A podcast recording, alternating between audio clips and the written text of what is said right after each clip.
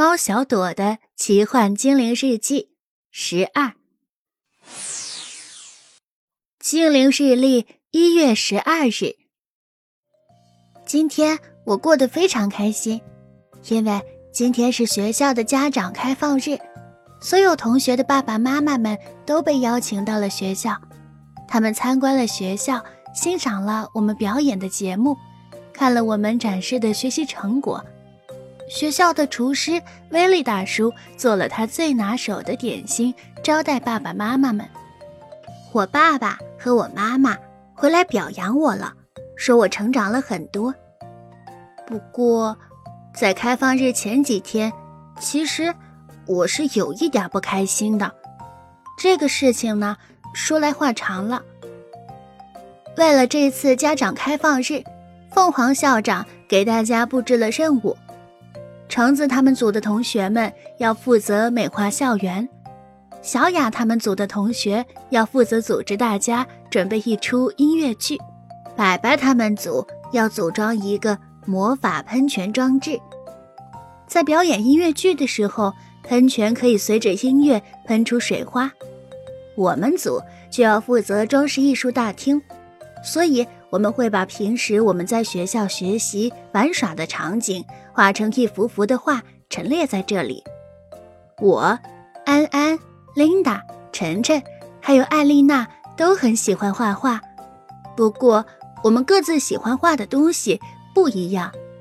我喜欢画小朋友，安安喜欢画天上变化万千的云彩，琳达喜欢画活泼可爱的小动物。晨晨喜欢画各种各样的房子，艾丽娜喜欢画鲜艳美丽的花朵。我们商量好了，每人画五幅画。艺术厅里最大最漂亮的画，由我们当中画的最好的来完成。忙活了好多天，终于各自完成了自己的作品。我画了同学们上课的、玩游戏的、做魔法实验的。露天音乐会的，还有烧烤派对的场景，其他几个同学也画了他们擅长的内容，大家都对自己的作品很满意。这时候，问题出现了，到底谁来负责画那幅最大的画呢？我觉得当然是我来画，因为我最会画小孩子了。学校里那么多同学，当然是需要展示的呀。琳达觉得，当然要由她来画。学校里有那么多陪伴我们成长的魔法小动物，它们那么可爱，而且可以让大家知道我们要爱护动物。晨晨觉得学校的钟楼、灯塔、魔法实验室等等等等都非常有趣，是应该要让大家有更深刻的印象的。安安、晨晨和我们一样。都觉得自己画的是最好的，那幅最大的画应该由自己来画。我们谁也说服不了谁，一直到快要放学的时候，那幅画还一笔都没有动呢。收拾好书包回家的时候，我心里突然冒出一个主意：要不趁现在画室里没人，我去把我喜欢上次运动会的比赛画面画上去吧。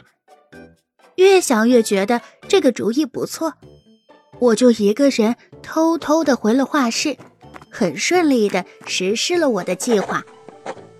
因为这件事情，我们几个小伙伴心里都不开心，都不想跟对方说话。于是，接下来的几天，我也没有去画室，反正我想画的都已经画完了。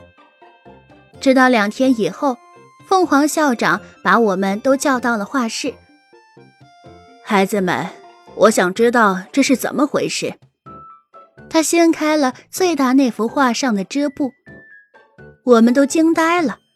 那幅画上除了我画的运动会，还有各种植物、动物、房子，填满了画布的每一个角落，还有傍晚被彩霞映照的五彩斑斓的天空。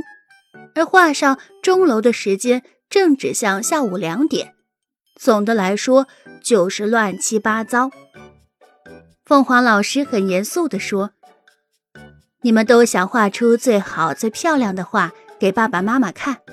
可是，如果你们每个人都只考虑自己，那这幅画就会变成这个样子。大家觉得爸爸妈妈们看到这样的画会开心吗？我们都羞愧的低下了头。凤凰老师又说：“还有三天到开放日，你们可以一起想想有什么办法解决这件事。不然的话，我们只好取消艺术大厅参观环节了。”唉，愁死我们了。凤凰老师走了以后，我们几个人在画室里面，你看我，我看你，怎么办呢？琳达站在画布前，盯着他想了好久，又拿出画笔比一比，一拍手掌，高兴地说：“哎，我有办法了！”他指着画说：“你们看，咱们画的东西都是学校里有的。”可以都画上去，但是咱们可以重新安排一下。朵朵想画运动会，那咱们可以画运动会的抱着宠物跑那个比赛。参赛队员由朵朵来画，宠物由我来画。艾丽娜负责画运动场边的植物，晨晨画周围的房子，最后安安来画天空和云彩。这样就是一幅完整的画作啦。对呀，这是一个好办法。我们都觉得他的想法很不错，于是我们马上动手，重新开始。